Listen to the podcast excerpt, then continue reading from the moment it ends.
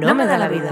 No me da la vida. No me da la vida. No me da la vida. No me da la vida. No me da la vida. El podcast tech Donde no aprenderás nada nuevo.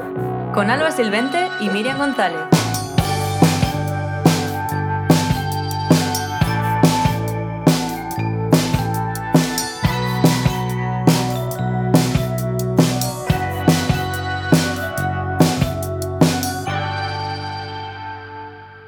Y bueno, ya estamos aquí un mes más, episodio normal, nueva temporada, ya todo, todo normalidad, han pasado muchísimas cosas. Y nada, Alba, ¿qué tal? Cuéntame. Pues muy bien, un poco de resaca, como ya sabemos, que había una fiesta guitocha en, en Holanda, pero, pero lo llevamos bien. ¿Tú qué tal? Yo acabo de volver de estar siete días fuera de casa durmiendo en camper, o sea que mm, ahí Oh, qué voy. suerte, qué guapo. Ahí voy, ahí voy.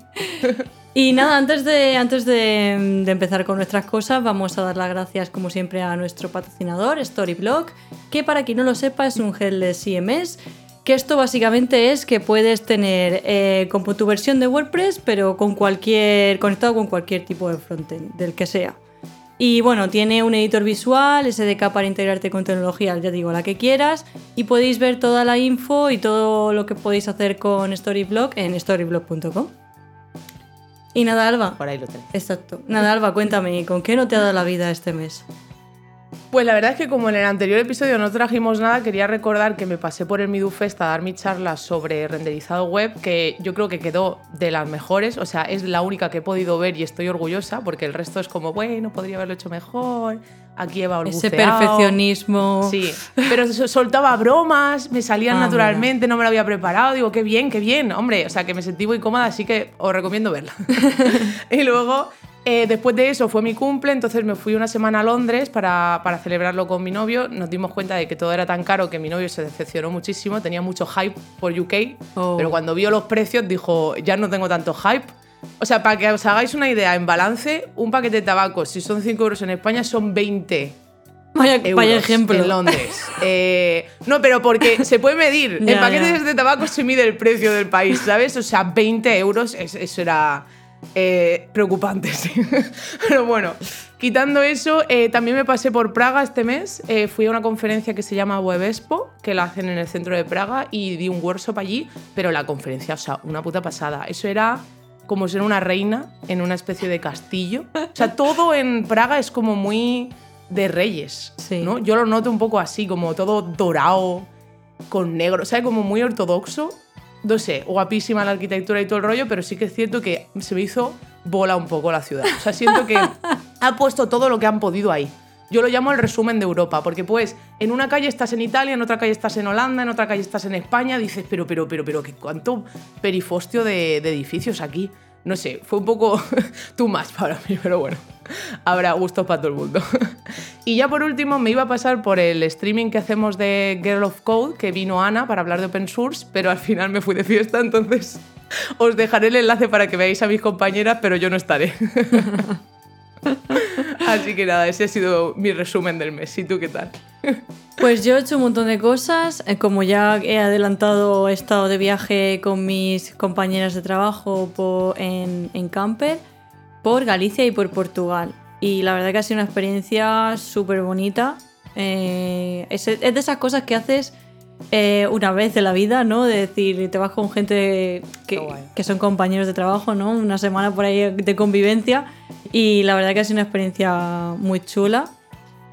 También eh, es la primera vez que he salido en el periódico, o sea, hicieron un, un artículo donde hablaban sobre creadores de, sobre tecnología y bueno, di un poquito ahí mi, mi opinión sobre cómo está la situación ahora mismo para divulgar en TikTok.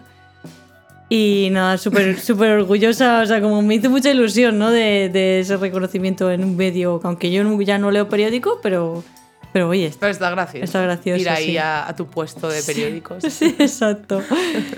También he lanzado una encuesta, eh, que os la dejaré por la nota del programa, para un poco ver eh, qué curso podía crear yo que más se adapte a la comunidad, un poco pues para saber qué os gustaría ver, en fin, es muy cortita, son ocho preguntas y además pues os dejo un regalito al final, Eh, muy sencillo.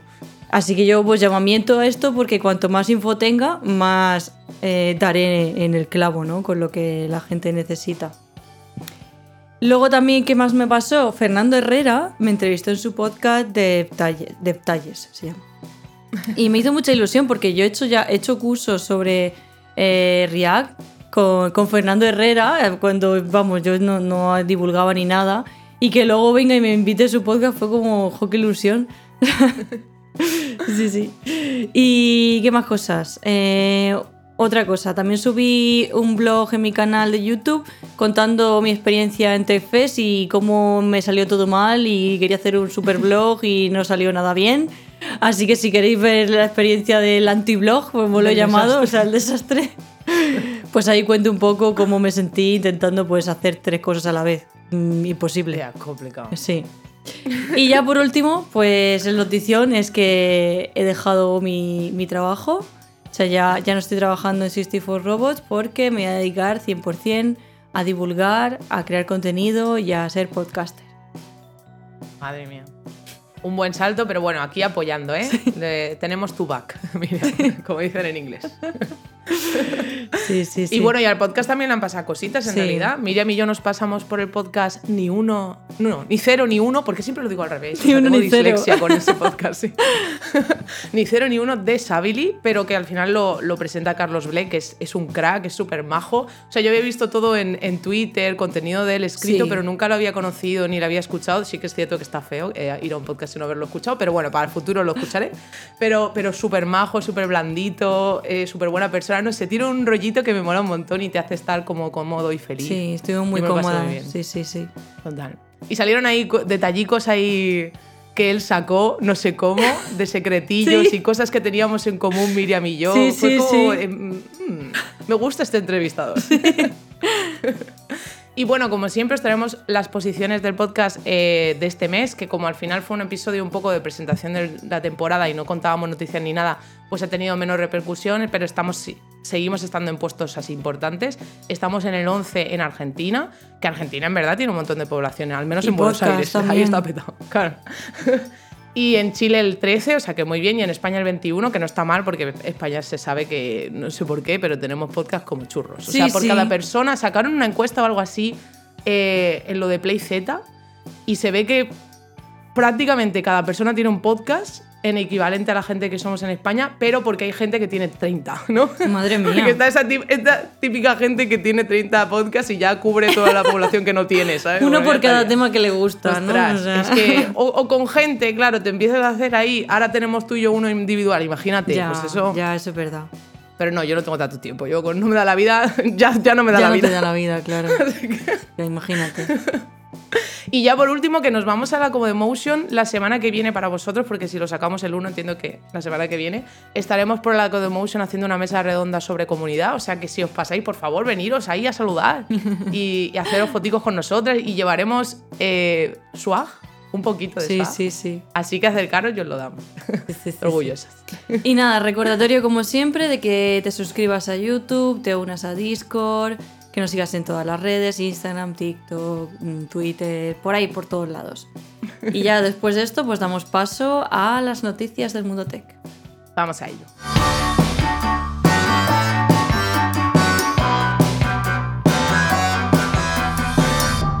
¿Qué está pasando? En el mundillo tech. Y bueno, un mes más os traemos noticias frescas que ha pasado en este abril de 2023 y bueno, alguna cosilla suelta de marzo porque he de decir que he traído cosas un poco obsoletillas, pero que me gustaría compartir. Y nada, Miriam, cuéntanos, ¿qué has descubierto este mes? ¿Qué ha pasado? Pues han pasado cosas, han pasado cosas. Vamos a empezar por Notion porque han pasado cosas importantes. Notion ya está disponible en más idiomas. Tenemos español de España, de Latinoamérica, en francés, portugués y alemán. Y todas estas versiones están ahora en beta, así que si encuentras alguna errata, ya sabes, repórtalo porque así vamos mejorándolo en diferentes idiomas. Yo creo que esto es algo que esperábamos ya, porque ah, yo qué sé cuánto tiempo tiene Notion ya y solo estaba disponible en inglés, en coreano y japonés. Qué Entonces es verdad que para ciertas personas hay personas que lo quieren en su idioma o crea una barrera el hecho de que no esté disponible en su idioma. Y yo creo que esto va a ser muy bueno para, para atraer nueva gente al ecosistema Notion. Total.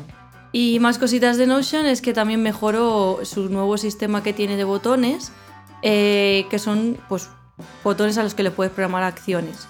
Como por ejemplo insertar bloques, añadir o editar páginas, todo lo que quieras, ¿no? Como que puedes encadenar cosas. Y voy a dejar un hilo en las notas del programa con ideas que puedes hacer con esos botones.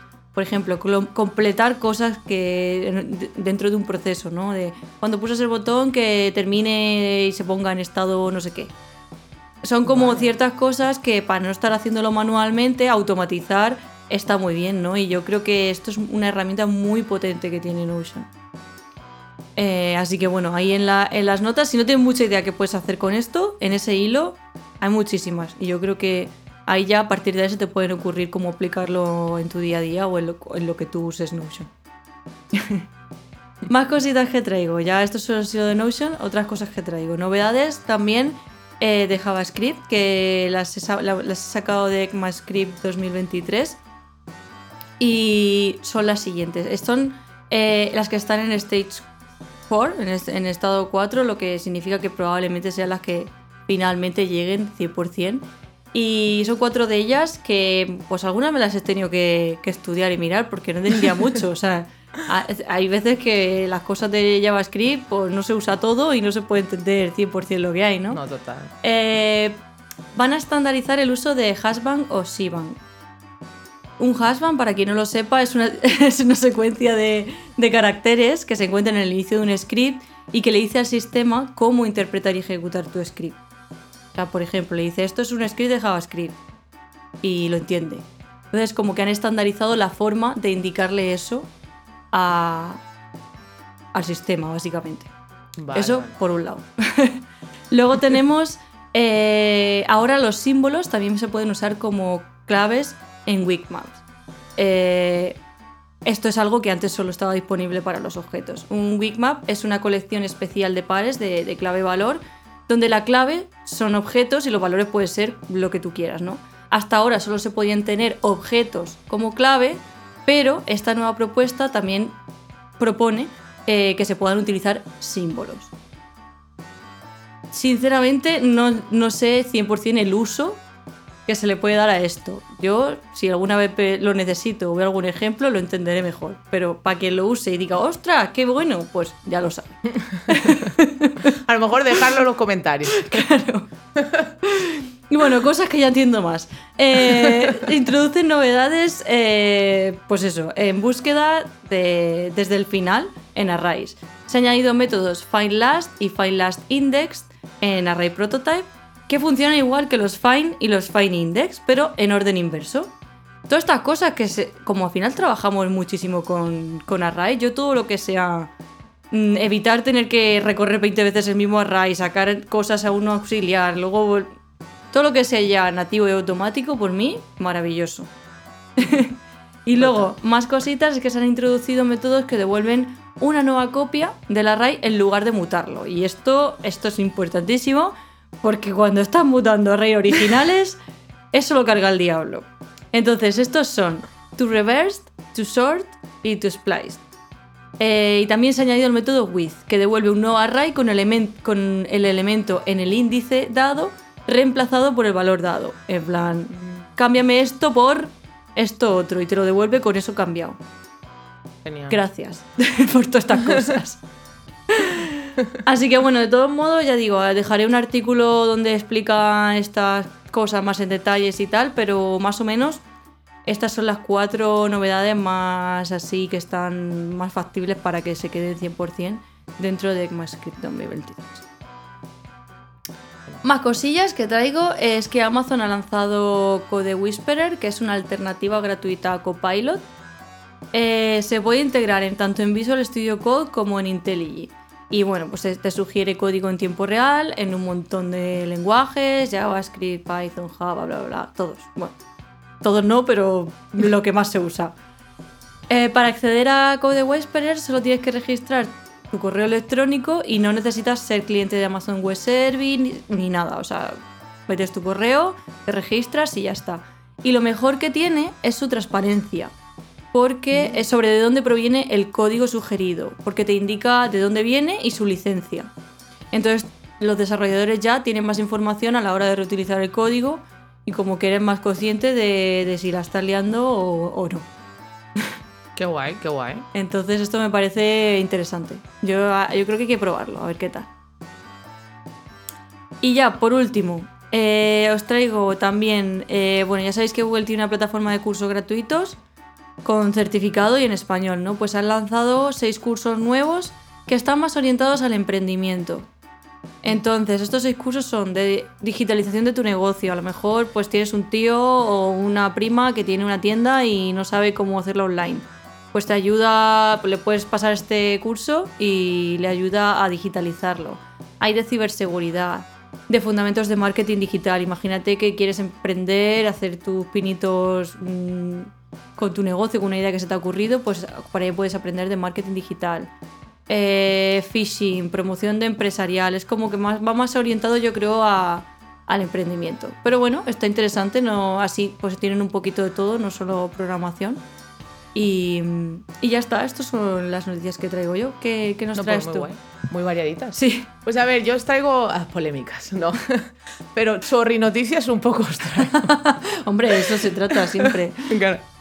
Como ya sabéis, Elon Musk a principios de abril, bueno, a finales de marzo, hizo público el algoritmo de recomendación de Twitter, ¿no? Pero ¿qué pasa? Que si queréis saber lo que, lo que es el algoritmo, cómo está hecho, que está programado en escala y todo esto, os vais a alguien que sepa del tema. Yo lo que os traigo es la- las- los salseos que han habido alrededor de esto, porque nada más sacarlo la gente se empezó a dar cuenta de que había un condicional según si el author era Elon Musk o demócrata o republicano, o sea que estaba todo muy politizado a los Estados Unidos, pero aparte Elon Musk como siempre encabezando cualquier tipo de broma que haya por las redes. Pero es que aparte de eso, si os metéis en el algoritmo, que voy a dejar el enlace en las notas de producción, veréis que hay un montón de issues reportadas acerca de Elon Musk como persona e individuo, ¿no? Y ponen, eh, bueno, eh, Elon Musk es el biggest bug que tenemos en Twitter, así que por favor, descripción del bug, Elon Musk. Expected behavior, por favor, eliminar a Elon Musk que ha destrozado Twitter. Pero es que aparte de eso tenemos un tío que se ha currado el issue para decir que Elon Musk es la persona menos graciosa del mundo y que el problema, el bug que ha encontrado es que siempre pone memes y bromas que a nadie le hacen gracia y que son la raíz de su depresión. Este tío ha puesto eso como descripción y luego ha puesto pasos para reproducir este bug. Ves a Twitter, busca los 10 primeros tweets de Elon Musk y verás que hay alguna de este tipo de bromas.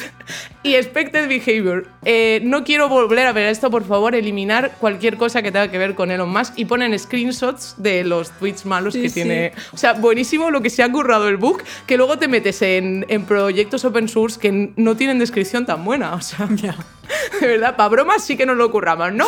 Por favor, ir a los issues y hacer este tipo de issue para cualquier issue de Esa verdad. persona tiene que ser española o algo, porque eso, eso Pero tía, pero es que, o sea, literalmente, si tienen 188 abiertas, 100 son de este tipo de, de issues. O sea, buenísimo. la gente, o sea, buenísimo, de verdad. Yo me imagino a ese momento en el que él dijera poner este if. O, no, no lo diría a lo mejor así exactamente, pero quiero que mis tweets sí. sean por en- se ¿Cómo vean- que no? No lo ¿Tú sé. te acuerdas del mensaje este de que le envió toda la compañía de tenéis que ir a trabajar? Sí. Pues ese le envió a toda la compañía. Oye, a ver quién se dedica a poner ifs. No, pero me que a lo mejor le, di- le dirían yo quiero que mis tweets se vean los primeros de todos. Y ya está. Claro, eso es buena. Yo no, no he mirado qué hace el condicional. Seguramente o sea, está ahí. eso. Claro, es que- claro, recomiéndale lo más que a todo el mundo. En verdad me lo Exacto. recomienda, Sí, sí, o sea que el sí que mundo, puede ser. Qué fuerte, ¿eh? No, Mm. está feo. Pero bueno, si es público ya no está tan feo, ¿no? Porque al menos hay transparencia. Sabemos que si nos sale no es porque realmente nos tenga que salir. Ay, malísimo, de verdad. Pero bueno, aparte de esto, eh, os traigo también eh, la fuga que hubo de datos de Samsung que ha hecho que todo el mundo pues, tenga como más reparo en usar ChatGPT, porque hasta ahora ya sabemos que se olía que algo de privacidad habría problemillas, pero hasta que no pasó lo de Samsung, pues como que no se había confirmado del todo, ¿no? Pero resulta que en Samsung lo que dijeron es, bueno, en esta división específica de ingenieros que tengo, ahí podéis usar ChatGPT para resolver todos los problemas que tengáis del código, pero ¿qué pasa? Que la peña no solo se puso a resolver trozos de código pasándole código a ChatGPT, sino que también dijo, oye, pues me tengo que hacer una presentación para explicar lo que he hecho, voy a pasarle las notas de las reuniones y que me haga una slide de esto, ¿no? Sí. ¿Qué pasa? Que le pasaron notas internas Ostras. de reuniones privadas de la compañía. Es que también... ah, Eh. GDPR, eh, conciencia social, me refiero si tú le pones. Claro, igual hay gente que se piensa que eso va a ser totalmente no va a ser, privado. A ver, también es eso, ¿no? ChatGPT es como que tuvo el trozo este de pago. A lo mejor al pagar pensaban, pues ya está. No, pues se ve que si la IA tiene que entrenar, va a entrenar contigo o sin ti. Eh, Ya. ya decide tú lo que le das. Pero claro, a partir de esto, pues ha habido un montón de concienciación sobre la GDPR en la Unión Europea, porque sí, al final en Estados Unidos pues tienen sus leyes y sus movidas, pero claro, en la Unión Europea somos más estrictos con eso Sí. y ya eh, lo han prohibido en Italia y España se lo estaba planteando. Con ChatGPT 4 han sacado como algunas mejoras con respecto a cómo lo van a usar. Entonces España como que está ahí ah, en la cuerda floja. Como sí, pero no. Ay, Bueno, ay. con las Pero bueno, VPNs ahí preparadas. Claro, pero al final, eh, si lo utilizamos, ya sabéis, no pongáis ningún dato sensible ni vuestras cuentas bancarias, no hagáis movidas raras. Es que, es que la gente eh, eh, es gente. Hay que tener cuidado. pero bueno, aunque esto pase, eso no quita que todas las plataformas de cursos de tecnología como React, Vue saquen cursos de cómo integrar un chatbot en tu aplicación Vue. Cómo, sí. cómo hacer eh, Aunque no un chatbot necesites. usando una IA y Vue 3. Exacto, o sea que no os preocupéis que contenido tenemos para rato. La uséis o no. y bueno, aparte de eso, este mes ha pasado algo muy interesante y es que en noviembre del año pasado GitHub decidió crear un GitHub Accelerator Program que al final lo que hace es, pues doy un poquito de dinerito a un proyecto open source que vaya bien y así le doy apoyo a esos desarrolladores y aparte le doy durante 10 semanas pues instrucciones, workshops, talleres, hacer cosas con gente que ya conoce el open source y sabe cómo monetizarlo, para que ellos aprendan a cómo, eh, pues eso, poner unos flujos de trabajo en el open source, cómo generar beneficios de lo que están haciendo y así poder dedicarse enteramente a ello. ¿Qué pasa? Que el primer cohort se abrió este abril y hay 20 proyectos que han sido seleccionados, entre los cuales está Nax, que Nax ya lo conocemos, es un meta framework de Vue, pero claro, eh, para mí ya es un proyecto open source que ya tiene sponsors y tal, pero bueno, lo han metido dentro del cohort. Entiendo que tampoco todo el mundo sabría sobre el programa y no todo el mundo ha hecho candidatura, así que os, eh, como es el primero, pues este año mirar cuándo abren y echar para el año que viene si tenéis un proyecto open source, porque yo creo que es una buena lanzadera. O sea, si es de GitHub y encima GitHub te da todo el soporte con gente experienciada en eso que te pueda enseñar un poco las buenas mecánicas, pues joder, está guay. Y aparte de eso, hay un par de proyectitos que otros he traído porque me han parecido interesantes. Hay uno que se llama Link Free, que es como el Koji, el Beacons, este que te deja un enlace con todos los enlacitos que tienes. Pues aparte de eso puedes meter proyectitos que has hecho, comentarios de gente, o sea que es como una especie de resumen de cómo eres tú en redes sociales, ¿no? Está guay y le han dado esto, así que lo va a hacer mejor, yo creo, lo va a ampliar. Y también CodeHike, que es simplemente, normalmente cuando tienes un artículo que metes código, pues haces un highlighter con MDX y cosas así. Pues simplemente tiene como muchas herramientas para mejorar este tipo de representación y más rollito Visual Code. O sea que si queréis hacer documentación o tutoriales con código, mirad CodeHike, que ahora tiene soporte de GitHub, o sea que va a mejorar mucho, yo creo. Y lo único deciros que he mirado los autores de cada repositorio y la mayoría son hombres. Y hay alguna contribuidora que es mujer que yo me pregunto, claro, esos 20k ¿para quién van? ¿Para el core core, que es la persona que lo ha creado y a lo mejor su colega? ¿O para todos los contribuidores? Porque espero que se reparta, porque si no, eh, nula. O sea, presencia de mujeres nula en este programa. Entonces, eh, pues sí, a crear Unexpected. proyectos open source, chicas. Unexpected. ya, total y unexpected. Pero bueno, eh, ya, como siempre, hay que luchar por, por estas cosas. Y ahora que tenemos a Ana, que tenéis un episodio sobre open source en No Me Da la Vida, echarle un ojo y a crear proyecticos, ¿eh? os queremos trabajando. pero- y bueno, eh, ya os traigo eh, una web que han sacado, eh, bueno, ha sacado Colby Fayok, que es el Developer Experience Engineer Director en Cloudinary, que al final es un servicio para imágenes, y ha sacado una página web que se llama Image Carbon para ayudarnos a comprobar cuál es la huella de carbono de las imágenes de nuestro sitio web. Y así, si tenemos imágenes que son súper tochas, que están al final afectando al medio ambiente, podemos darnos cuenta y nos dice cómo solucionarlo utilizando cualquier image service. Por ejemplo, qué formato tenemos que utilizar para que esta imagen esté mejor comprimida. ¿Cuánto podría beneficiarse tu web si simplemente la, la cortas un poquito? O sea, que te dice como todo el desglose de todas las imágenes de la página que le pases. Así que lo dejaré en las notas y probarlo. Si veis que tiene muchas imágenes, también os recomiendo usar menos. También. Eso es Eh, una porque buena- sí. no, pero veis el, en general la huella de carbono en comparación con cualquier otra cosa y es una barbaridad. O sea, las imágenes y los vídeos. Yo me estoy planteando en mi web no volver a poner eh, imágenes para los artículos, más que la típica para compartir en redes sociales súper pequeña, pero ya está, porque de verdad que es que no, nos vamos a cargar el planeta por, por subir imágenes y memes. ¿Te Ya, puedes creer? Que Es los no- memes, creo que esto ya lo hablamos, pero los memes los carga el diablo. Uf, Sí, sí, sí. hay que tener cuidado. Mm. Pero bueno. Y ya por último os traigo la, la última versión de Bit, que no ha sido la 5, menos mal, ha sido solo 4.3, pero es que han mejorado una barbaridad el desarrollo con Bit. Ahora directamente, en vez de tardarte eh, un huevo de segundo cada vez que lo starteas el proyecto, tarda 76% menos. O sea, ahora lo pone y es... Y ya te ha cargado la página.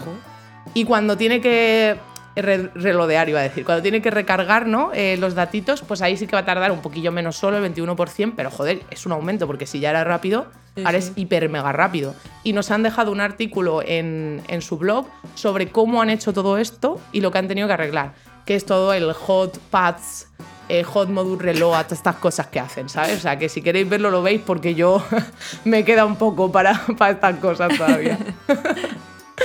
Y ya, eh, ya un recordatorio, esto no es una noticia, Woman Makers Ambassadors está abriendo convocatoria, así que si queréis participar tenéis hasta el 30 de junio, os dejo el enlace, aplicáis y ya sabéis, así podréis ayudar a que más mujeres quieran entrar en tecnología, a divulgar, a mentorizar a esta gente, también os dan como workshops para que aprendáis sobre otras cosas que a lo mejor no hacéis en el curro, Ujú. así que si queréis participar, uniros, que tenéis un asiento para vosotras. Genial.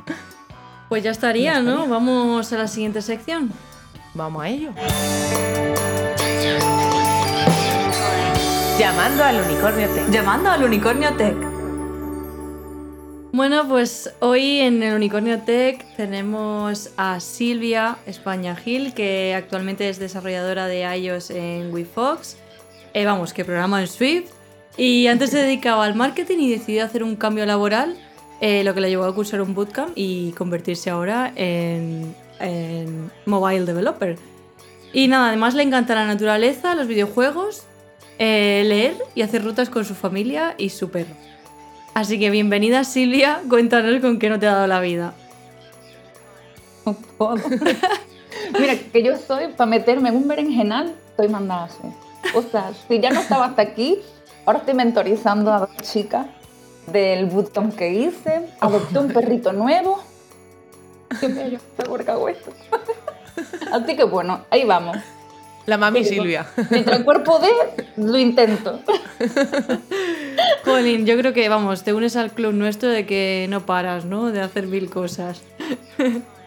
Mira, y, eh, por una parte, además, agradezco que me han rechazado todos los call to paper que he mandado este año. ¿En serio? No. Ya te lo juro. O sea, tengo un montón que falta, falta respuesta, pero pues, bueno, este año no han salido y de repente a veces yo digo, me lo rechazan y digo, menos mal porque de dónde carrizo sacar yo el tiempo.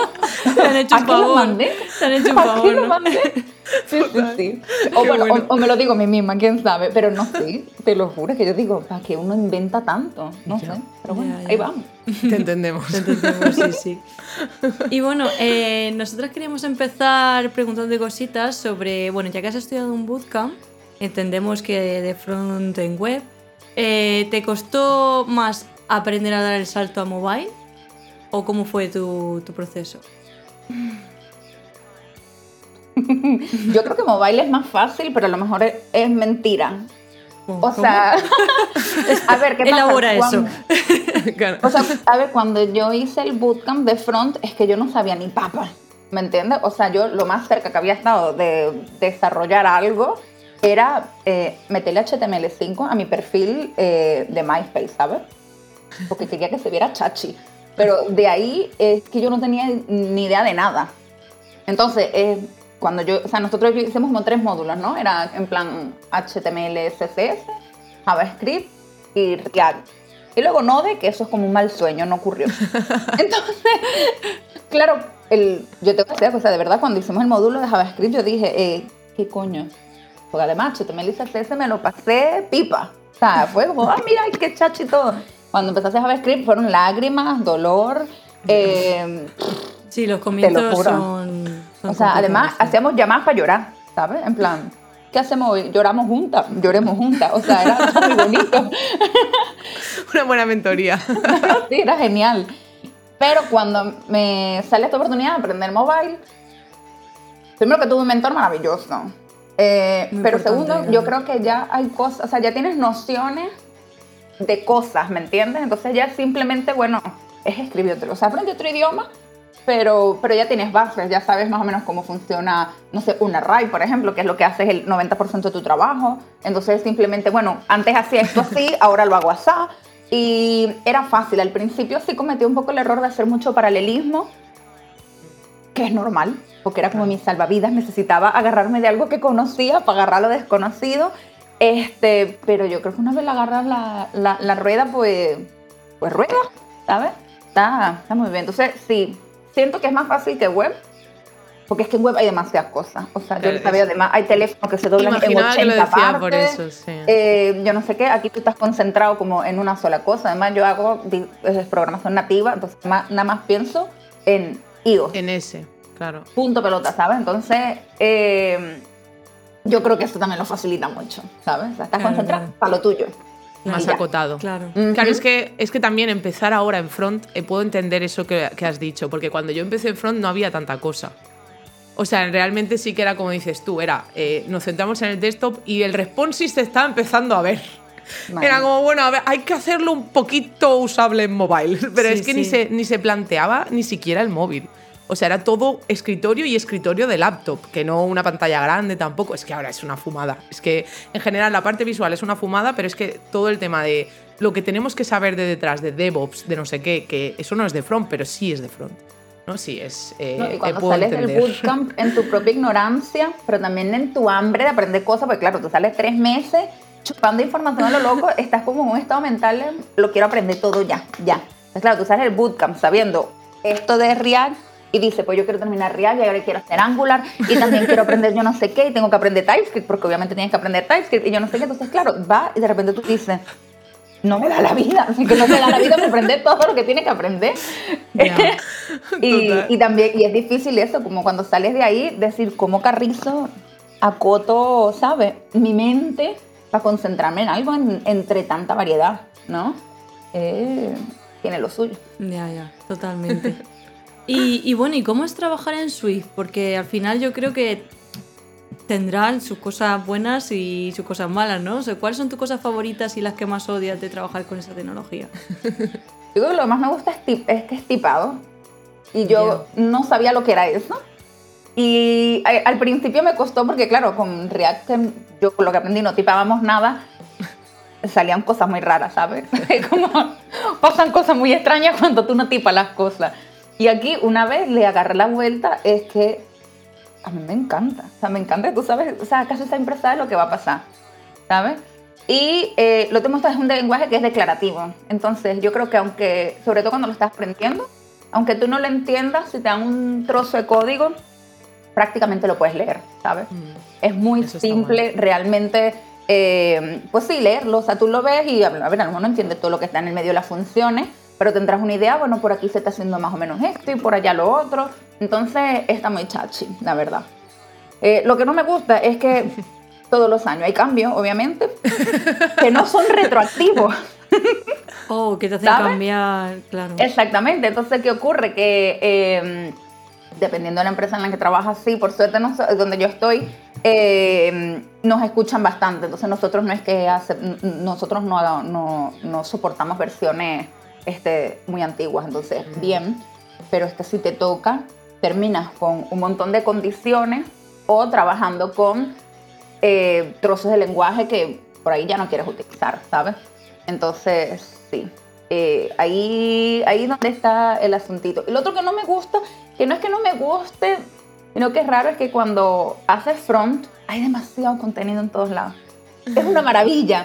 O sea, tú dices, ¿cómo hago tal cosa? Chucu, chucu, chucu. Y va a haber una persona que te lanzó un tutorial de cómo hacerlo tal cual como tu cabeza se lo imaginó. Mm, Haz eso tu mobile. Ya. ¿Sabes? Claro. que es que te toca escarbar y escarbar escarbar. Entonces al final tienes como tres creadores de contenido que, que van a ser los padrinos de mis hijos, ¿sabes? Porque que los quiero mucho. pues están ahí Es haciendo que- tus cositas. Es que es verdad que como ahora web está tan, tan, tan de moda, eh, es fácil que todo el mundo se tire a crear contenido de esa parte y es cierto que, que de mobile y de otras tecnologías necesitamos mm, que, que también se cree contenido de eso, ¿no? Porque al final, al final se crea contenido para ayudar. Y, y no puede ser que, que- de mobile no haya tan- tanto, simplemente pues por eso, porque a la gente pues no, no es que no, no está de moda, pero no significa que no siga habiendo trabajo de eso y que se trabaje bien y que sea una tecnología que todavía está a tope, ¿no?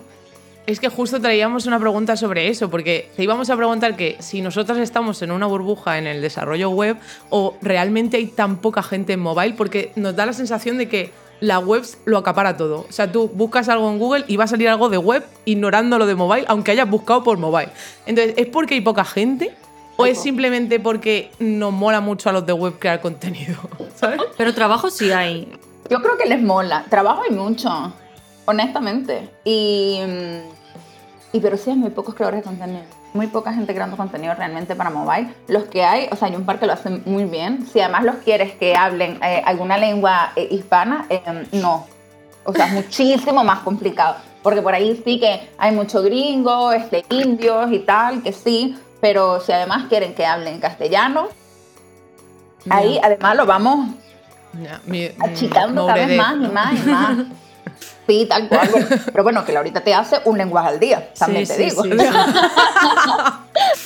Este, no, pero, o sea, sí hay un par, pero, pero son muchísimo menos, ¿sabes? Entonces. Lo importante que es, ¿eh? Porque cuando alguien que no conoce ninguna tecnología de repente ve mucho contenido en mobile, a lo mejor diga, ay, pues me gusta esta carrera, me meto ahí, eh, voy a dedicarme a eso. O sea que para que veamos lo importante que es la visibilidad que se le dan a, la- a ciertas tecnologías. No, porque si no, ni siquiera te lo imaginas. Claro. O sea, cuando yo terminé haciendo eh, mobile, porque a mí, yo realmente hice una prueba técnica para hacer front en la empresa en la que estoy. Y yo iba a por puesto de front, pero no, éramos muchos los que nos había ido bien. Y la empresa era como que nos quería rescatar varias, pero no había puesto de front para tanta gente. Así de simple. Entonces, como yo en la entrevista había dicho que a mí el mundo mobile me daba curiosidad, pero de nuevo yo salía al bootcamp y a mí me daba curiosidad Todo. Todo. todo. O sea, yo- Estoy abierta a propuestas. yo estaba, me lanzaba para cualquier mar, ¿sabes? O sea, yo, eh, me gusta, me gusta, todo me gusta en este momento. Claro, y yo como dije que me dan curiosidad eso, me dijeron en plan, bueno, ¿qué te parece si aprendes esto para acá y, y te sumas de este lado? Y yo dije que sí, pero yo ni siquiera tenía un iPhone en mi vida. Yo nunca había tocado una Mac. Ya ves. Y yo, ah, desarrollo IO. ok. Bien, me Yo encanta su siquiera- usabilidad. Ni siquiera sabía que no se hacía con VS Code, ¿sabes? O sea, no sabía Que tiene nada. su Me propio. Sí. No, no, no. A mí de repente me dicen, bueno, bájate Xcode y yo veo eso y yo, ¿X qué? ¿con qué se come? ¿Sabes? No, no, no. Nada. Yo no, sea, contigo no sabía nada, era Qué bueno. Por nada.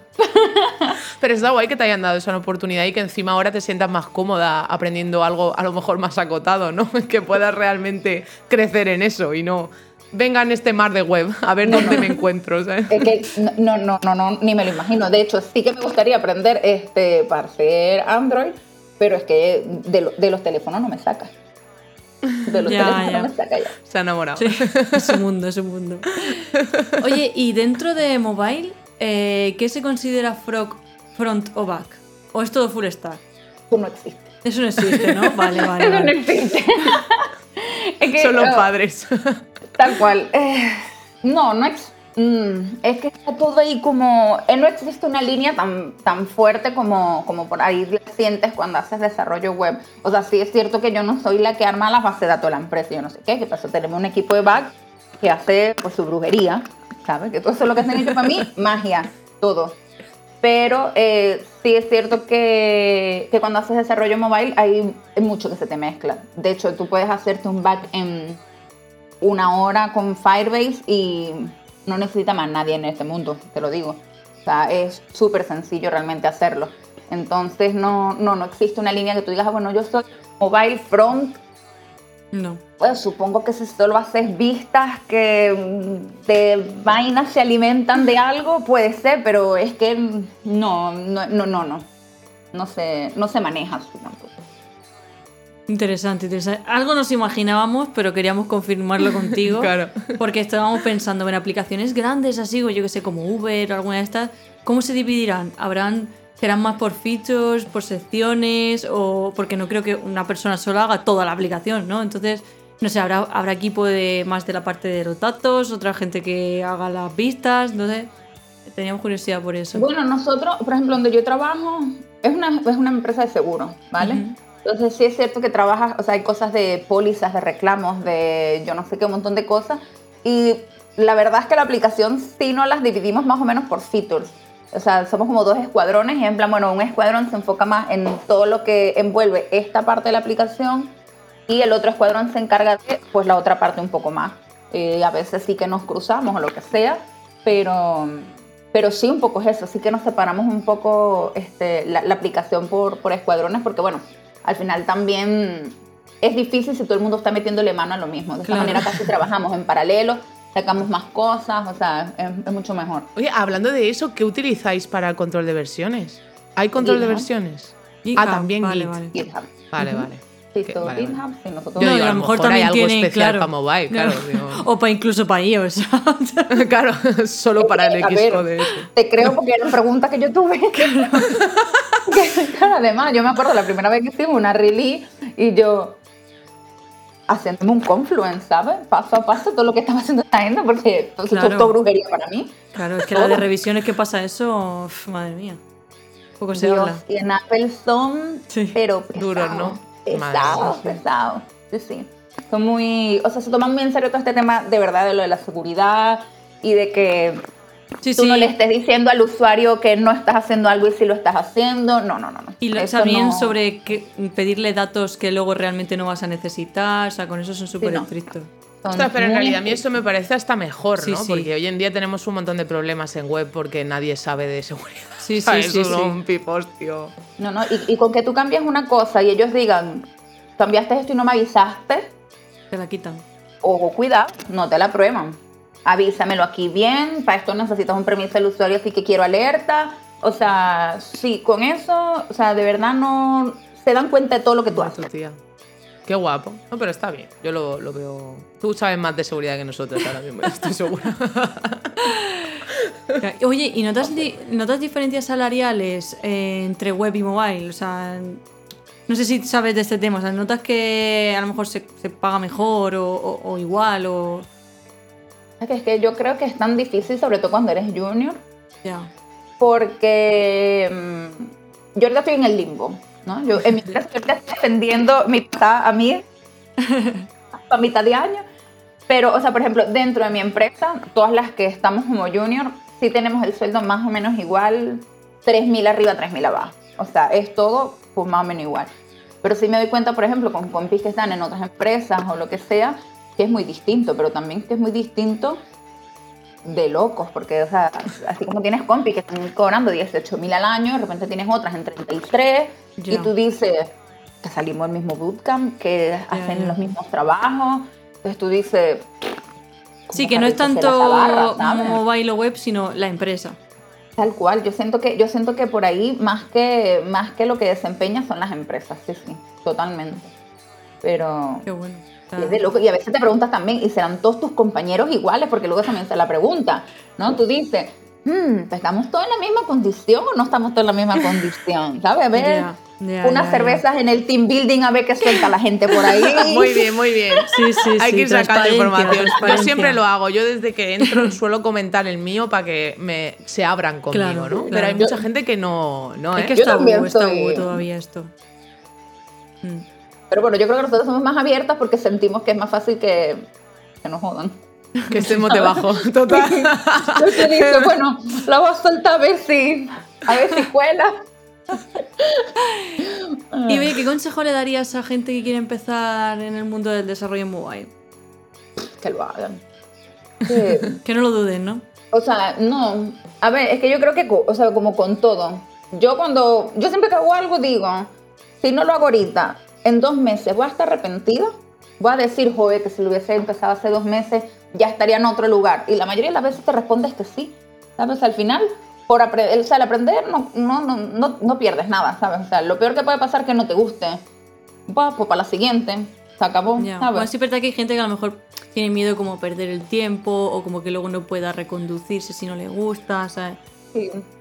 Sí, Bueno, a ver, que es súper válido, pero, pero es lo que yo digo, o sea, siempre, siempre te sirve para algo. O sea, yo, por ejemplo, pongo el ejemplo de cuando yo hice la parte de front. A mí lo que me ayudó eso fue a entender cosas que luego me hizo más fácil cambiar de tecnología también, ¿sabes?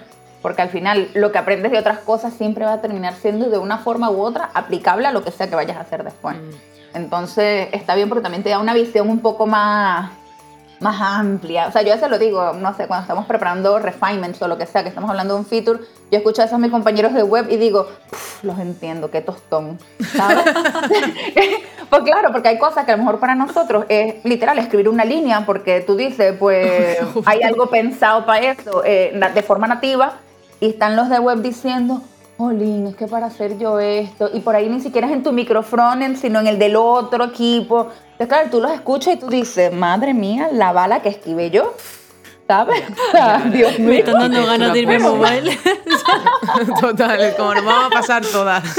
Evangelizando. Oye, ¿y crees que el hecho de haber eh, estudiado lo que es web eh, hace que sea más fácil para ti comunicarte con, con el equipo de web? O sea, se nota, ¿no? Sí, total. Igual yo se iba a decir que yo tengo el don de la palabra, pero yo estudié comunicación social, hice marketing. Claro, claro, Y en ese claro. sentido, o sea, si hay algo que tú vas a ver en todas mis performance review, es que a todo el mundo le gusta cómo yo hablo. Porque por ahí Me entiende, me entiende el de producto, que no entiende papá de, de, de, de código, pero porque también yo no entendí código en algún momento. Claro. ¿Me entiendes? Entonces, pues, pues Buah, te lo explico para Silvia de hace dos años, ¿sabes? Y, y está bien. Está, en, en eso sí, pues, hay algo en lo que no sufro. Oye, pues está muy bien porque muchas veces nos preguntan de, ay, es que soy, es trabajo en, no sé, algo súper diferente en programación y no sé si me va a servir. O sea, en realidad casi todas las profesiones te sirven en algún momento en, en programación. O sea, en tu caso te, te sirve para defender mm, tu trabajo, para hablar, comunicarte con, con compañeros. O sea, que al final siempre se le puede sacar aprendizaje de todo lo que ya sabes, lo puedes aplicar en algún momento. Está guay. to- yo- o sea, todos tenemos algo para traer para la mesa. O sea, Sí, sí. es que eso es así siempre, siempre. O sea, yo trabajo con personas que fueron desde maestras, diseñadoras, que la- claro, que esas son las que mejor la pasan, porque siempre tienen inputs súper geniales, pero es que tú, o sea, siempre hay algo que tú ya sabes que, que los demás, ¿no? Y eso siempre aporta, o sea, siempre suma. Al final, en la variedad es que se logran cosas mejores, ¿sabes? Pues si todos pensamos igual, pues todos vamos a hacer la misma tontería. Total, eh, qué importante. Claro, claro. Jolín, pues nada, gracias, muchas gracias Silvia por pasarte por aquí. La verdad que ha sido una conversación súper interesante. Hemos conocido el mundo de mobile de, de tu mano y nos ha- vamos, a mí me ha llamado mucho la No atención. queremos pasar. No queremos pasar. Seguro, estoy segura que hay muchos oyentes que al escucharte están diciendo, ostras, pues igual lo de mobile mola. Nada, Cuando quieras. Y que creen contenido, cread contenido de mobile. Total. Algo que quieras patrocinar, porque has dicho Ah, que estabas echando es Car for. Papers. ¿Tienes alguna charla que, que estás dando ahora? O... En este momento, por ninguna. Porque no, Pero no sí me han que- llamado para ninguna. Bueno, pero ya te, ya te llamaré yo desde Storyblog. Ya, ya te ¿Las haces solo en castellano? ¿Ah? ¿Las haces solo en castellano? No. De hecho, mi primera ¿No? charla la hice en inglés. Perfecto. Vale, pues entonces yo te echo caña. Ay, muchas gracias por la invitación a las dos. Pues nada, que te vaya pasarte. muy bien. Adiós. Chao, sí. Besito.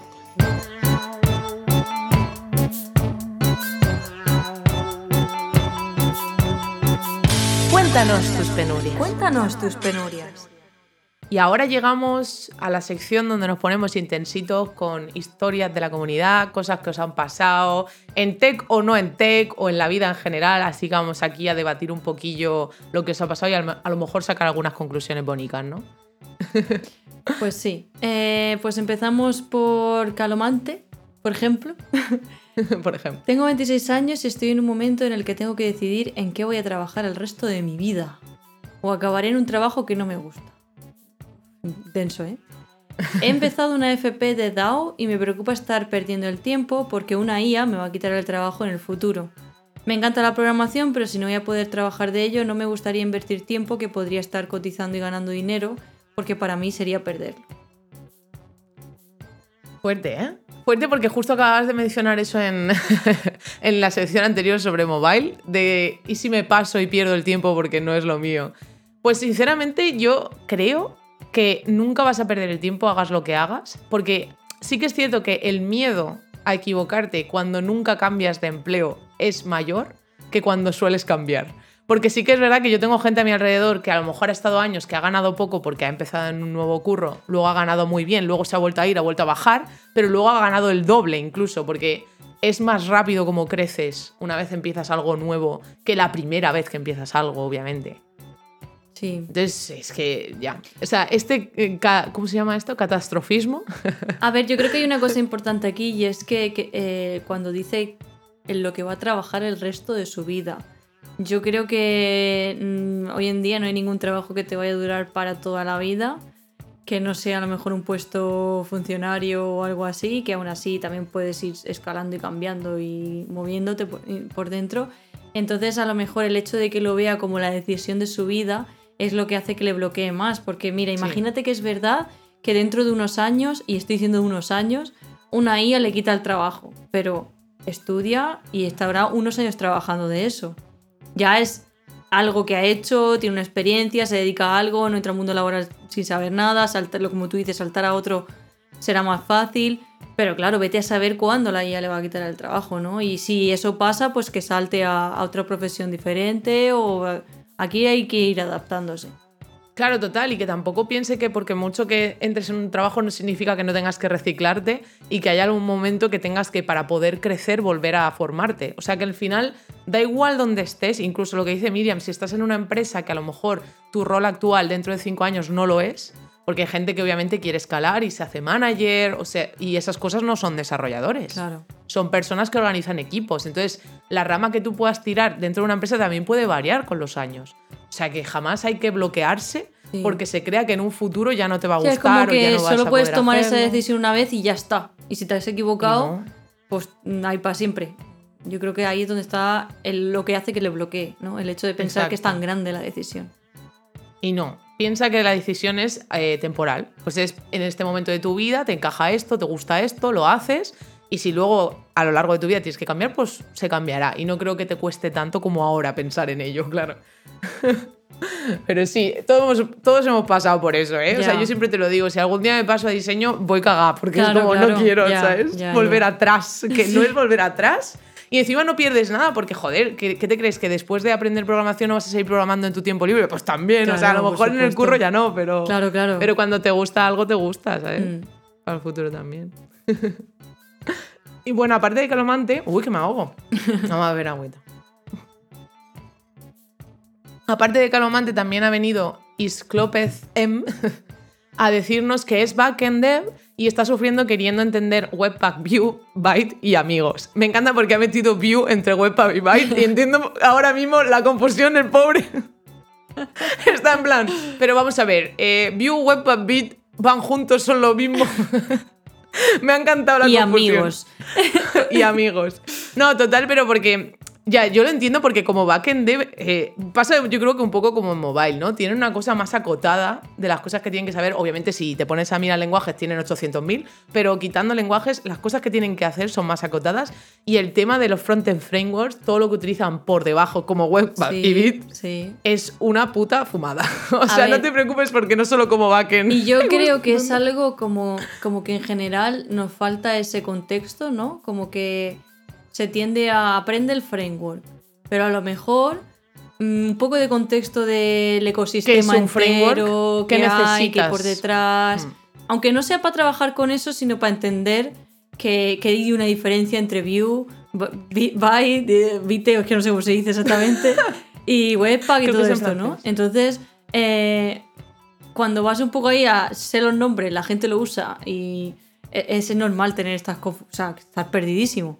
O sea, es que yo creo que falta Total, un poco total. eso, ¿no? De que alguien te diga, mira, léete estos artículos, aquí te explica bien eh, cómo funciona todo el ecosistema de front y un framework y por qué sí y por qué, y por qué mejor un framework que no, porque tienes que hacer todo esto a mano y de esta manera y todo.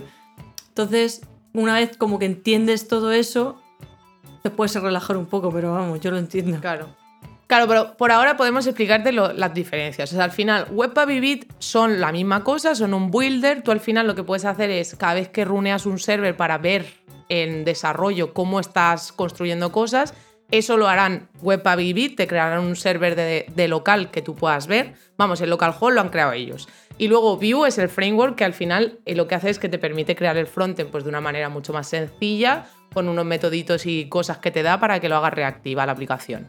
Pero son dos cosas diferentes. Al final Webpack y Bit lo puedes utilizar con cualquier otro framework, son agnósticos y Vue es específicamente un framework de JavaScript que eh, es Vue ya.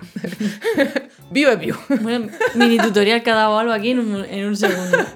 Claro, no, pero porque yo le entiendo, porque sí que es cierto que cada vez que tú te pones a construir una aplicación es en plan, lo que dices tú, la parte que son Webpack y Bit, al final es una parte de configuración muy black box. O sea, Sí, yo tú ves pongo ahí que está runeándose un cosas. archivo- exacto, yo pongo ahí un archivo JS donde le pongo unas cuantas cosas, rollo, hazme esto, true, no sé qué, true, eh, feature, no sé qué, false, y es como, esto hace esto, ¿sabes? Y es como, ah, pues O sea, vale, como que yo te sé creo. que si esto pongo a true va a pasar esto, pero ¿por qué? Exacto. Por- Pero ¿por qué? ¿Con ¿Quién está haciendo eso? ¿Qué está pasando? Pues eso es una movida. Sí, Claro, y ya sí. si le sumas todo lo que hace NPM, pues ya eh, nos explota la cabeza. Sí, sí, No tenemos tiempo. No, no, que es demasiado. Pero sí, total, ¿eh? O sea, a veces siento que, no sé, yo creo que hemos rizado mucho el rizo en front. Lo sigo pensando, porque si todo el mundo, da igual de cuál sector, backend, mobile, todos piensan que front es too much, es porque algo hemos hecho mal al definirlo. O sea, no está acotado. Es un poco locura. y se, y ahora se nos está yendo de, de la- de madre Sí, ya. cada vez más cosas.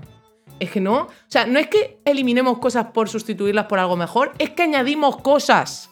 Sí. Que, o sea, es como, ya, para. Nos vamos a centrar en lo que hay. Lo vamos a nos reducir. falta un, una- un equipo esto de vigilancia, ¿no? Un- de- El policía, el policía de, de- front. eh, amarillo flag, ¿sabes? En plan, esto no, ¿eh? Buenísimo. Así que nada. Pero bueno, estas han sido las penurias muy intensas. Sí, ya sabéis que podéis mandarnos penurias por Discord y por audio, por mensaje de audio que tenéis el link para mandarnos en nuestros perfiles. Y nos gusta escucharos, así que dejadnos nuestra penuria en audio, por favor. Claro, notas de voz, por favor.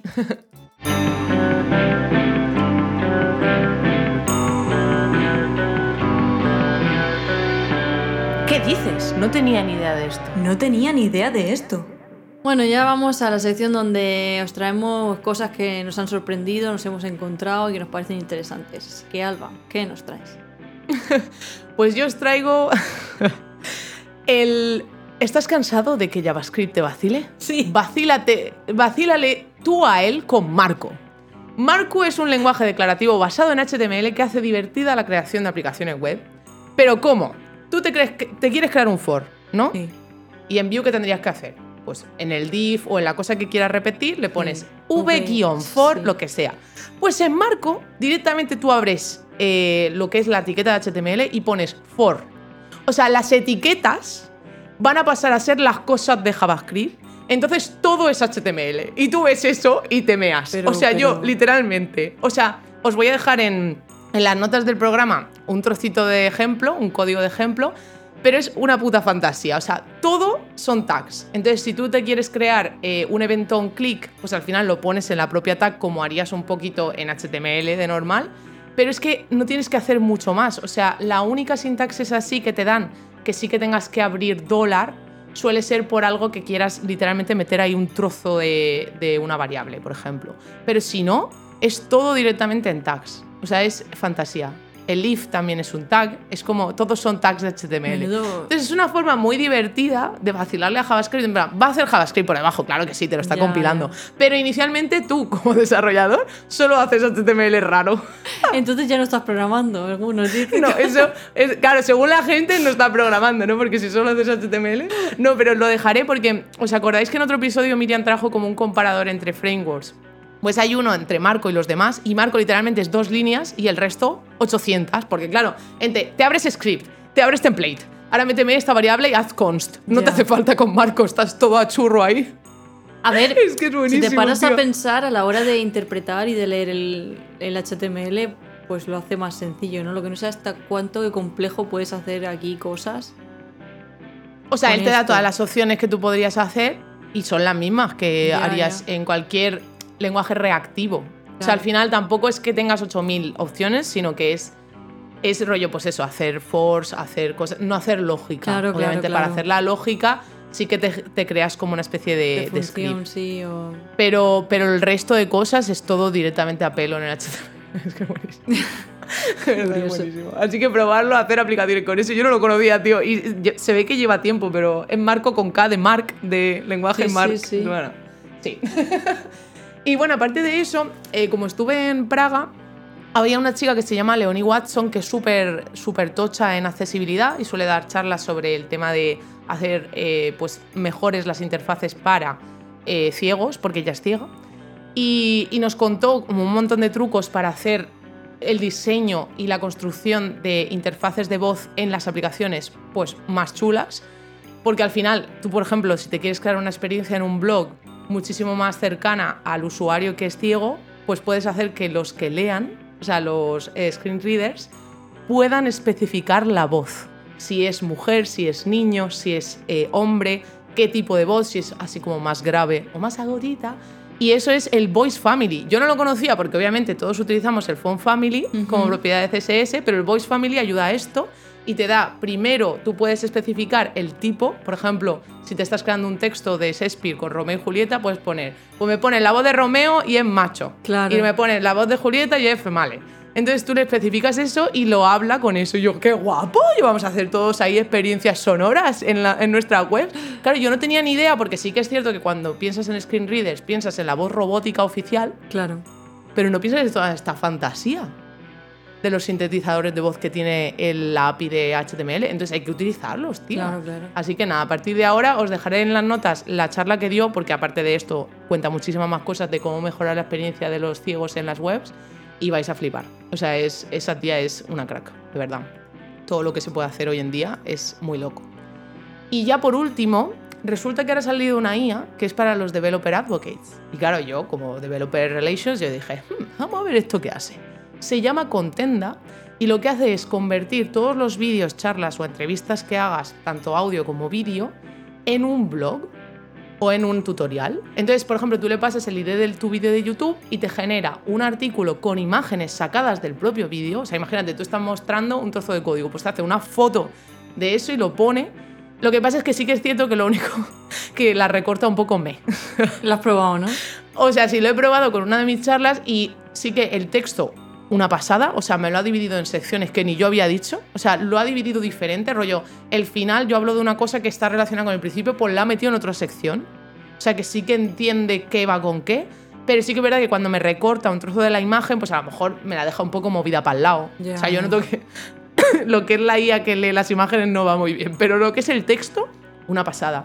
Y encima puedes usar su API para meterlo en tu workflow y cada vez que subas un vídeo te hace la transcripción con datos importantes. No te lo pone todo, sino que te hace como un resumen guapo. Así que yo la recomiendo si tenéis charlas y tal y queréis darle una vuelta y crear un artículo, lo creáis y luego ya lo modificáis, obviamente, porque siempre hay cosas que mejorar. Qué guay. Pero estaba muy chula, sí. Sí, sí, me interesa. Pero luego la dejamos en las notas.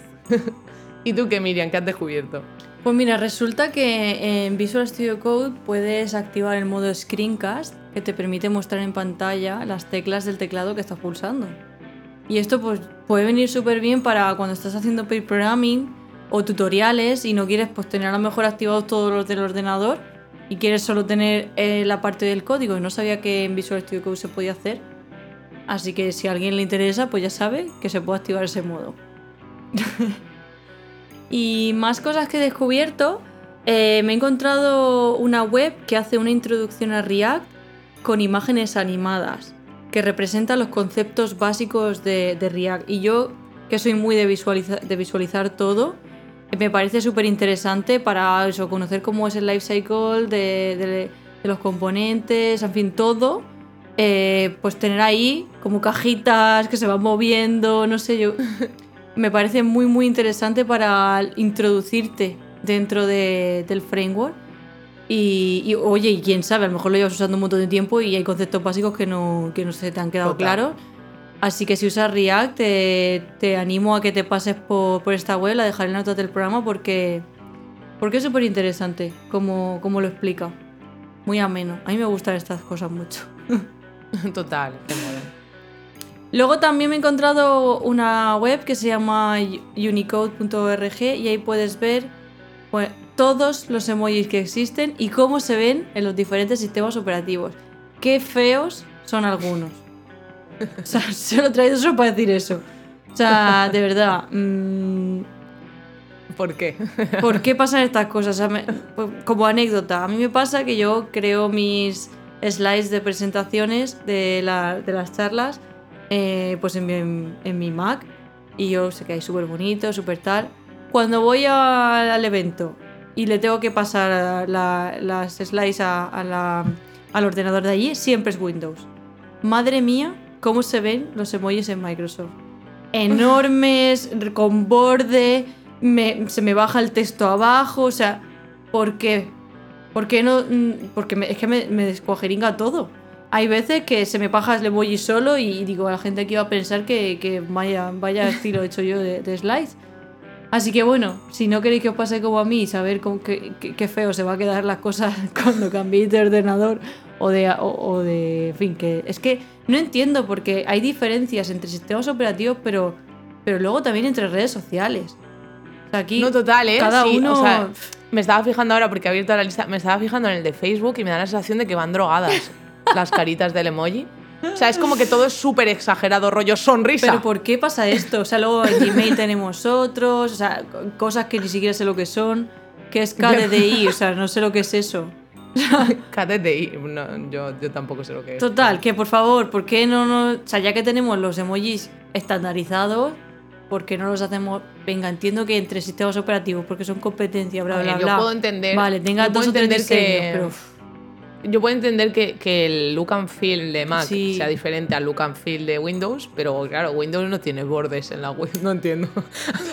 No entiendo nada. Al menos que lo hagan acorde con su, con su sistema operativo, no random, ¿no? No entiendo nada, la verdad, sinceramente. Pero bueno, ya está. Ahí los podéis ver todos y llorar cuando veáis qué feo se ven en algunos. y ya por último traigo eh, que he encontrado una ilustración de Johes Harifau. Lo he intentado. Que da como una visión global de cómo funciona y aprende ChatGPT. Que por cierto, GPT viene de las siglas Generative Pre-trained Transformers. Pues así en un, Claro, no de MotoGP. Y ahí, ahí en, un, en un esquema muy interesante te explica pues cada una de estas palabras y cómo empezó el GPT-1, GPT-2, GPT-3, cómo funciona. ¿no? Entonces, para gente que no tenemos ni idea de este tema, eh, te, haces, te puedes hacer como una idea de entender un poquito por encima, aunque hay muchos palabras, de qué, qué, qué pasa por detrás de, de ChatGPT. No sé, echarle un ojo que el esquema está, está bastante interesante. Y ya está. Esto es todo lo que he traído. Genial. Ha sido muy interesante. Vámonos a ahora? reflexionar. A llorar un poquito. Reflexiones de mierda.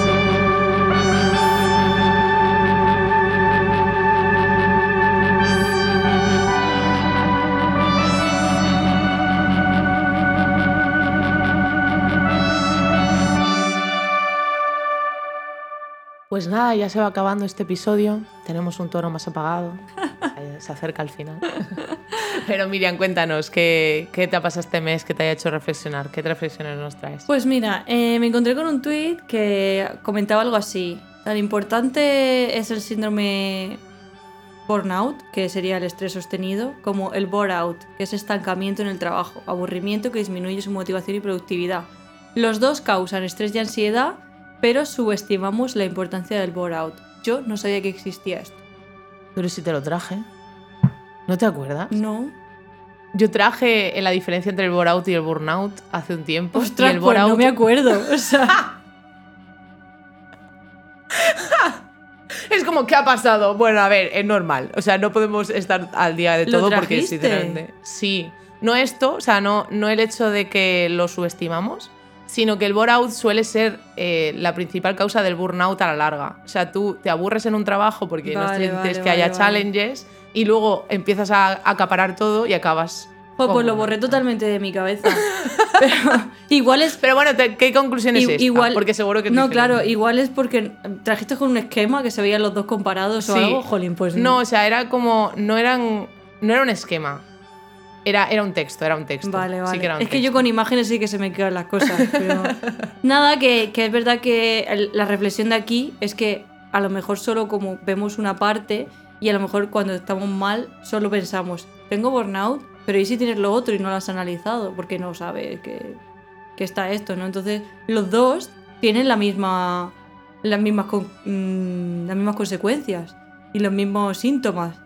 O sea que al final es malo estar súper mm, a tope de trabajo como nada motivado, tener. no tener... no tienen como síntomas diferentes, tienen exactamente lo mismo, eso me parece muy curioso.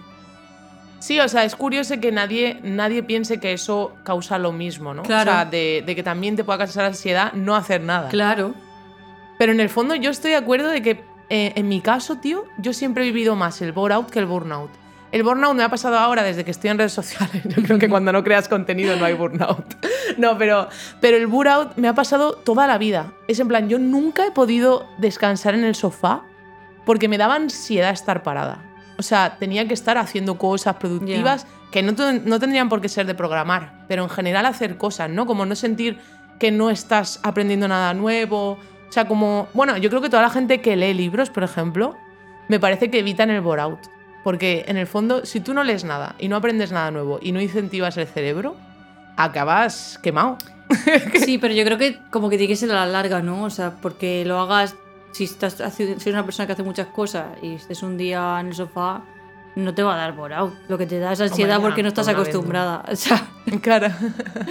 es como, ¿qué es esto? pero es verdad que esa, gente, esa persona que se levanta todos los días, va al trabajo sabiendo que va a hacer terminar el trabajo en dos, dos minutos, que va a ser siempre lo mismo, que no tiene motivaciones, no tiene challenge, no- al final eso, una y otra vez, una y otra vez, te va creando ahí un mood que acaba en ansiedad igual que el mood de, de burnout. Total. ¿Y a ti te ha pasado? ¿No? ¿No? No. ¿No te has pasado el bore-out? Hostia, qué fuerte. No, porque, Sí, sí me parece fuerte. porque siempre me busco cosas yo. Claro, pero en el propio trabajo. Ya. O sea, no ver, me ha pasado ya. que no me dejen buscarme las castañas por mi cuenta o proponer cosas o hacer, investigar sobre algo. O sea, Vale, vale. Si te O sea, que en el cortan por fondo no ahí. te han generado, claro, si te cortan por ahí es cuando, jolín, es que no puedo, no, te ves como encerrada, no, no puedo hacer nada, solo esto que me han dicho. Entonces, por ese lado. Vale, vale, vale. O sea que sí que te han- eh, has estado en una buena empresa porque no te han dejado que esto pase.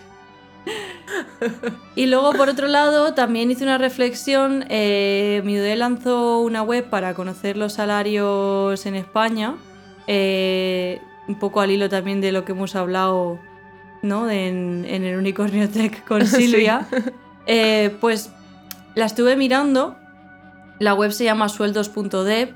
Está ahora mismo pues como en beta, con un formulario previo que, se envió y son 750 sueldos que se han mandado, pero poco a poco como que irá avanzando, ¿no? Y abrirá otra vez eh, este formulario para que podamos como tener más, más info. Pero solo así de entrada eh, me di cuenta de que cuando los divides por género, a más experiencia y por lo tanto acceso a salarios más altos, hay más desigualdad salarial. O sea, se ve en la gráfica, claramente. Mm. Y la verdad que esto, esto da para reflexión. Pues sí, la verdad es que sí. Eh. A ver, como siempre se entra el juego, cuanto más años de experiencia tienes, entra el juego de saber negociar. Ya, Porque puedes acceder a algo alto, claro. pero si tú no luchas por ello, no te lo van a dar. Claro, y es como que igual eh, a las mujeres nos cuesta más luchar por lo que creemos que nos merecemos, ¿no? A lo mejor... hacer- Por ejemplo, a mí negociar inicialmente, si empiezo yo la conversación, se me hace fácil, pero en cuanto ellos me rebaten, ahí ya me achato. Claro. No sé si os pasa a todas. Y A es ver, una cosa sí, que yo, mí, creo que pero- es que tienes que estar tan segura de lo que vales, de lo que te, mere- que te mereces eso y todo eso, que en- si estás tan segura, nada de lo que te vayan a decir te van a hacer que digas, uy, pues igual tienes razón, ¿no? Entonces, a mí también me gustaría saber si, eso, es- si esto, esta información son salarios base o cuenta con bonus o no, porque sí es verdad que suele haber mucha diferencia en bonus.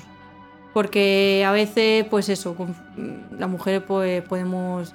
eh, no tenemos tanto tiempo muchas veces para poder acceder a cosas extra que luego no tener un bonus, porque a lo mejor más pendiente de la familia, en fin, hablo generalizando, ¿no? Que así en estas estadísticas se pueda ver esa diferencia al hecho de que no tenemos esa oportunidad de demostrar eh, en- aparte del salario base y conseguir esos bonus y por lo tanto en los bonus se infla mucho el, el sueldo eh, eh, muchas veces. O sea, yo es la primera vez en un curro que veo un bonus.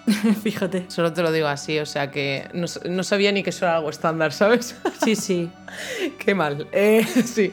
No, a ver, la verdad es que yo creo que con este tipo de páginas web y en general que lo hablemos, como hemos dicho antes, con los compañeros y tal, yo creo que poco a poco iremos dándonos cuenta de dónde estamos nosotras eh, quedándonos atrás por culpa de que lo ignoran y no lo, lo dicen, que también Ya, te digo. O sea, ya, deberían ya. ser más transparentes ellos, sí.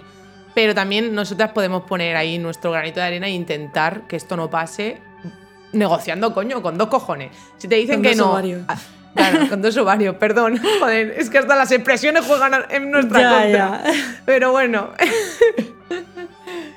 que sí, que hay que intentar. Y luego por ahí también- Y si tenéis dudas, venid a Miriam y a mí y os damos consejos o lo que sea. Luego es verdad que también por ahí en los comentarios decían que a ver cuántas eh, mujeres llegan también a senior, porque hay muchas mujeres que se cambian por el camino, que hay bastante, eh, ¿cómo se dice? Mm, deser- desertación, o sea, que se van. Pero se van definitivamente o se van a liderazgo y tal. No, no, que dejan el sector porque... El centro. Sí, sí, sí. Porque a lo mejor pues no aguantan. Joder. Entonces, claro, quien llega a todos estos seniors son pocas. Indignante. Ya, Pero bueno, ya, ya. para variar. Y nada, ¿y tú qué? ¿Qué ¿De qué reflexionas? Pues yo, como ya te dije, ya no tenía mucho que reflexionar, pero me he dado cuenta de que estoy súper cerca de los 30. Obviamente he cumplido 28, o sea que es, es verdad, pero me lo dicen mis resacas, porque el otro día salí de fiesta y, y no, te juro que no bebí casi y bebí cerveza. A lo mejor me bebí cinco cervezas. En todo el día, ¿eh? Estamos hablando desde las 10 de la mañana hasta las 12 de la noche. Cinco cervezas. Pequeñas. O sea, 33. Bueno, en verdad no son tan pequeñas, pero...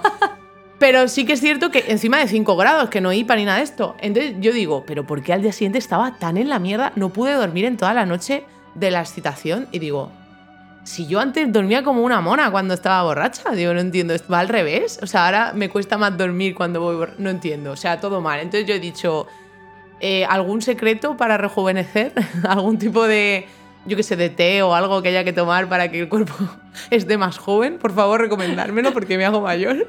Necesito treatments. Yo creo que no hay secreto, ¿eh? Es solo la actitud, como dice.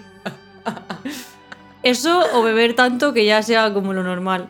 Pero eso no, Vale, la, la tolerancia, pero eso no olvídalo, tolerancia. no, sé- eso no lo he no, dicho. Beber mucha agua. Sí. Tolerancia al agua.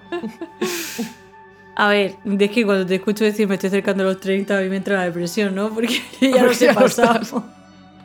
Entonces, ¿qué te voy a decir? Bueno, pero tampoco tanto. Estamos en la barrera las dos. O sea, No, tú por arriba y Exacto. No, pero ojo, te acompaño en el sentimiento. No, yo estoy bien, ¿eh? Yo lo llevo bien, lo llevo bien. Ah, vale, los 30 concretamente fueron ahí un punto en el que pues empiezas con los de espalda, que ya no aguantas lo mismo, pero, pero ahora ya estoy- me encuentro mejor que los de 40, así que bien. Pobre los de 40. Ahora Moure, ¿de qué va a estar? No. Creando enemigos que no, ¿eh? No. Solo, solo queremos rejuvenecer. Pero Sí, bueno, sí, poco a poco, no poco. pasa nada. Lo bueno es que no, nos ven teenagers. Sí, No sí, sí, sí. bueno, Así que nada, Pues ya estaría. Terminamos este mes. Que paséis un gran mes y un buen día del trabajador. Y nos vemos el mes que viene.